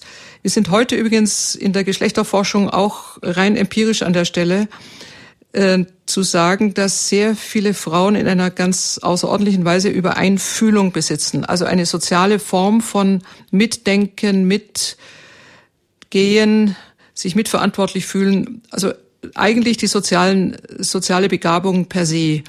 Und in dem Sinne hat Edith Stein auch die Mädchenbildung als eine Bildung zur Pro-Existenz unter anderem natürlich auch zur eigenen Existenz, aber auch im Sinne dieser Pro-Existenz vorgeschlagen. Und da hat sie schon sehr kluge Gedanken. Das wird übrigens neuerdings auch wieder über Promotionen aufgegriffen. Also das ist nicht ins Leere gesprochen. Ja, das war Frau Fechler aus Ankum. Die Sendezeit geht langsam dem Ende entgegen, aber ein, zwei Anrufe könnten wir noch vertragen. 089 517 008 008. Freut mich, dass Sie so rege sich einbringen. 089 517 008 008. Dann landen Sie bei Doris Frei und die schaltet Sie frei. Frau Köser aus Wipperfürth, grüß Gott. Ja, ich äh, wohne in der Diözese Köln und war damals auch im Müngersdorfer Stadium bei der Seligsprechung. Aber ich fange jetzt am Anfang an. Frau Dr. Falkowitz, Frau Professor Falkowitz hat direkt am Anfang den Tod ihres Mannes auch erwähnt und da mein Mann auch gerade gestorben ist und äh, ich habe jetzt da direkt so eine Verbindung bekommen. Äh, mein Mann sagte, als er die Diagnose Leukämie bekam, der liebe Gott macht keine Fehler. Und äh, da sind wir mit durch die ganze Zeit gegangen. Das war sehr gut für mich und war wahrscheinlich auch für ihn sehr gut. Aber ich wollte jetzt auf äh, den Moment kommen, wo Edith Stein das da erlebt hat bei Reinach, ja. wie die Frau Reinach da reagiert hat. Also ich glaube, äh, wenn so eine Situation ist, äh, in der sie sich auch befand, in einer ja schwierigen Situation, wo sie sowieso drin war und bekam dann diese diese Botschaft dieser Frau, die trägt dann doch und die ist vielleicht doch der Blitz in dem Moment. Also ich muss schon sagen, als mein Mann sagte, der liebe Gott macht keine Fehler, ja. äh, das äh, ist mit uns durch die ganzen 13 Monate gegangen und die waren so intensiv.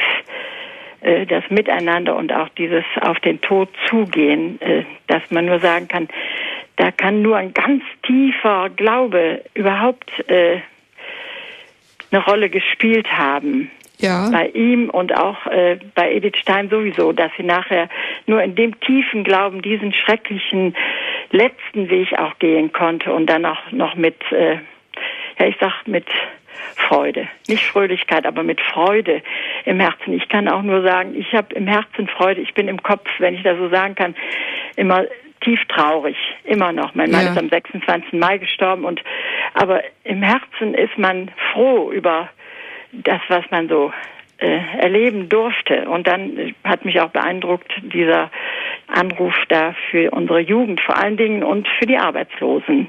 Ja. wo wir sie jetzt äh, wirklich mit einspannen sollen. Vor allen Dingen für unsere Jugend, die in ganz schlimmer Situation ja ist, die 14, 15, 16, ja. 17-Jährigen. Also die, die sehe ich am allerärmsten im Moment.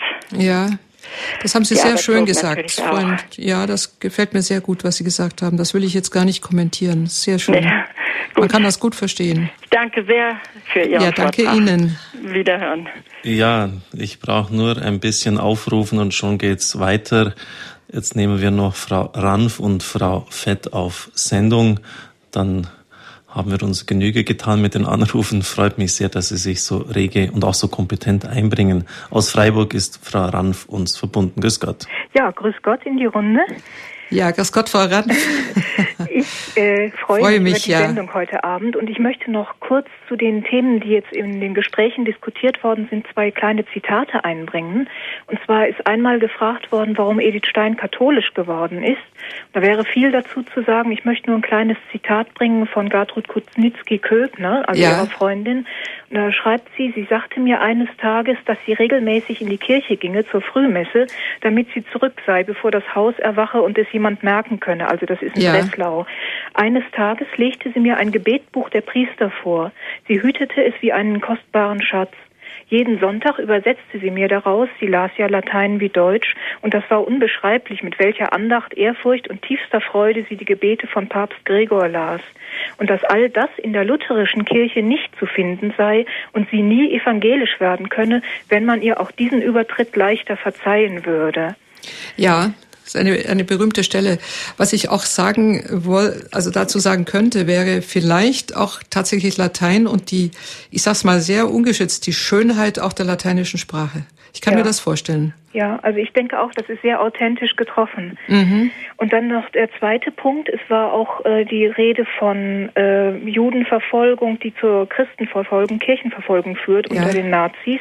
Und da hat Edith Stein in ihren Speyerer Jahren eine Kollegin gehabt, die Uta Freien von Botmann, die ähm, also Kunstlehrerin offensichtlich an dieser Schule war, der Dominikanerinnen. Und die hat in einem Brief äh, viel später zu Protokoll gegeben, als äh, die französischen Truppen aus der Rheinpfalz abgezogen wurden, 1931, 30, 31 war das, glaube ich.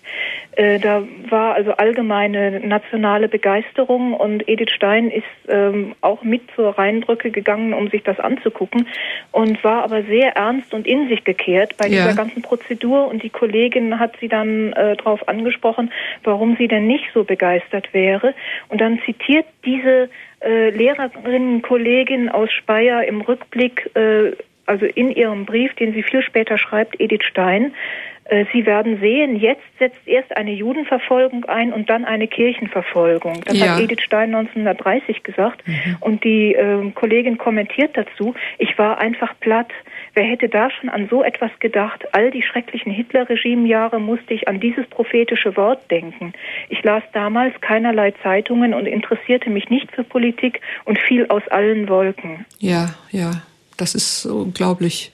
Übrigens muss ich sagen, dass ich dieses Zitat von, von Uta von Bodmann nicht kenne. Das finde ich sehr interessant. Da bitte ich mal um Zusendung. Ja, werde ich dann mal tun. Das ist von Waltraud Herbstritt in einem der vielen Sammelbände ja. abgedruckt. Ein ganzer Brief, drei, vier Seiten lang. Das ist der Schluss dieses Briefes. Ja, dann hätte es auch für Sie noch auch ganz für Ihre Arbeit auch würde noch etwas rauskommen, Frau Professorin. Hat sich ja. interessiert am Abend. So, so frühzeitig wird das selten sein, dass man in Ihren Schriften diese klarsichtige Einschätzung der Lage findet. Oder ja, ja, natürlich. Nehme ich an. Natürlich. Danke. Ja, vielen, vielen Dank. Frau Ramsch, ja. also äh, schreiben Sie es an den auch. Hörerservice, wir leiten es dann weiter. Es sei denn, Sie haben direkt die Adresse, finden Sie sicher auch ja, im Internet. Ja, ich darf sagen, Frau Gut. Ranf ist eine, eine ah, Expertin über Hildegard von Bingen und hat bei mir promoviert. Ah, meine Güte, Entschuldigung. Mit großem Glanze. Gut, kann ich nicht wissen. Ja, ich danke für den schönen Vortrag. Ja, danke, Frau und Ranf. einen schönen Abend noch. Ebenfalls, danke, danke sehr. Ja, und zum Schluss aus Bad Dürrheim, Frau Fett, grüß Gott. Ja, grüß Gott. Ich bin sehr betroffen von dem, was ich jetzt zuletzt gehört habe und auch nicht wusste. Und äh, Herr Pfarrer Kocher und Frau Professorin, ich habe eine seltsame Geschichte hier, auch mit einer lateinischen Überschrift, Sosum Corda. Als Edith Stein heilig gesprochen wurde in der Nacht, bin ich aufgestanden und habe ein Gedicht geschrieben, eine Art Biografie. Ich hatte vorher mein Leben äh, betrachtet und habe gedacht, jetzt sitzt du gerade vor einem Scherbenhaufen. Und da ich schon etwas von den Schriften kannte, von Edith Stein, ihre Kreuzesliebe und so weiter, habe ich eines meiner besten Gedichte geschrieben. Ich schreibe also laufend Gedichte. Und das wollte ich dann vorlesen. Darf ich das jetzt? Das ist eine Art Biografie. Ja. Ich habe mich so hineingelebt in ihr Schicksal, dass ich das in der Ich-Form geschrieben habe, als würde sie sprechen. Das ist ein bisschen riskant, aber ich habe es gemacht und das darf ich Ihnen vorlesen. Gerne. Sosum Corda, in Memoriam von Schwester Theresia Benedicta Acruce. Da ich im weiten Feld der Sinnentfremdung grenzanstoßend säume und meines Lebens Wesenskern nicht kenne, doch erträume, wie einen Scherbenhaufen die Erklärungen umschreite, kennst du schon jenseits allen wissenschaftlich Einsehbarem meinen sehnsuchtsvollen Blick ins Weite. Weißt, wie ich unerbittlich nach der Wahrheit suche, führst meinen Namen, ungeachtet meiner Negationen, schon in deinem Buche. Deine mir zum Geschenk gemachte unverdiente Gnade schwebt heimlich wie der Stern von Bethlehem und mir zum Heile über der angestammten Bundeslade. In jener von Theresas Geistesblitzen erfüllten wunderbaren Nacht bin endlich ich zu dir hin aufgewacht Du lehrst mich leise im Verborgenen, wer ich bin, bin nichts als Leib und Seele, Geist und Leben zu dir hin. Die Wartezeiten, Spannung in Geduld auf meinem Weg zum inneren Leben verstärken nur des Herzens tiefes Streben. Zwischen dem Taufvollzug und unserem schönen Dialogen im Schifflein auf des Karmels Geisteswogen. Mein Abgeschirmtsein von der Welt hat mich verbindlicher hineingestellt in die Entscheidung für dein Kreuz und im, Verbo und im bedrohlichen konkreten Leid erfüllt sich dein und mein prophetisches und ewiges zu zweit. Muss gehen ich fortan unter unerklärbar schweren Lasten, hilfst du dem müden Auge doch ertasten, die nahe Sonne hinter schwarzen Nebelbänken hilfst meine Schritte auf des Schreckens Pfaden heimwärts lenken. Wird an mir und den meinen maßlos schuldig diese Welt, spür ich, wie anderen, die anderen tröstend wie Erlöserhand mich hält. Dass ich die Balken hoch und quer im Kreuz, dass ich die Balken hoch und quer um keinen Zoll verfehle in der Hingabe meiner gänzlich ausgespannten Seele. Mein Kranz auf den Altar erhoben sei in den deinen inniglich hineingewoben. Und unser Einssein sei ein Zeichen, wie tief des reinen Glaubens Wurzeln zur Gewissheit reichen. Mein Kreuz als das der dir Vermählten, an dem deinen ausgerichtet, hat an des Grauens Ort die finstere Nacht mit deinem Beistand österlich durchlichtet. Ja, danke, Frau Fett. Das ist jetzt ein schöner Abschluss österlich durchlichtet. Vergelt's Gott für diese wertvollen Zeilen. Es ist wie in alten Zeiten. dass bei mir ist immer so, äh, dass dann ich Schwierigkeiten habe, die nächste Sendezeit richtig zu halten. Gerade noch eine Minute, dann wird Spiritual Graf aus Regensburg die komplett halten. Hat mich richtig gefreut, dass Sie sich so eingebracht haben, diskutiert haben. Sicher auch meine Gesprächspartnerin, die Referentin des heutigen Abends, Frau Professorin Gerl Falkowitz. Danke für Ihr Kommen. Es, ja, es ist doch schön, wenn dann so eine Resonanz ist und aus ganz Deutschland die Menschen sich einbringen. Ich bin sehr gerne gekommen und ich hoffe, dass sie wirklich als Patronin Europas langsam in ganz Europa ankommt. Ja, das sind noch einige Länder da, wo, wo es ein bisschen unterbelichtet ist, aber ich glaube, das wird sich auf die Dauer auch durchsetzen. Ihnen alles Gute, Gottes Segen und eine gesegnete Woche.